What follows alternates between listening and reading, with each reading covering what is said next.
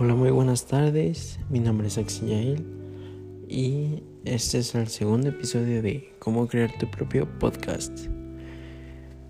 Gracias a la aplicación de Anchor lo podemos realizar. Antes que nada, desearía que pasaras por mi primer episodio para que estés un poquito más informado de la situación, pero si no es así, te lo explico aquí. Una vez que ya hayas descargado la aplicación, lo que tienes que hacer es registrarte. Te puedes registrar con Facebook o con tu correo mmm, electrónico.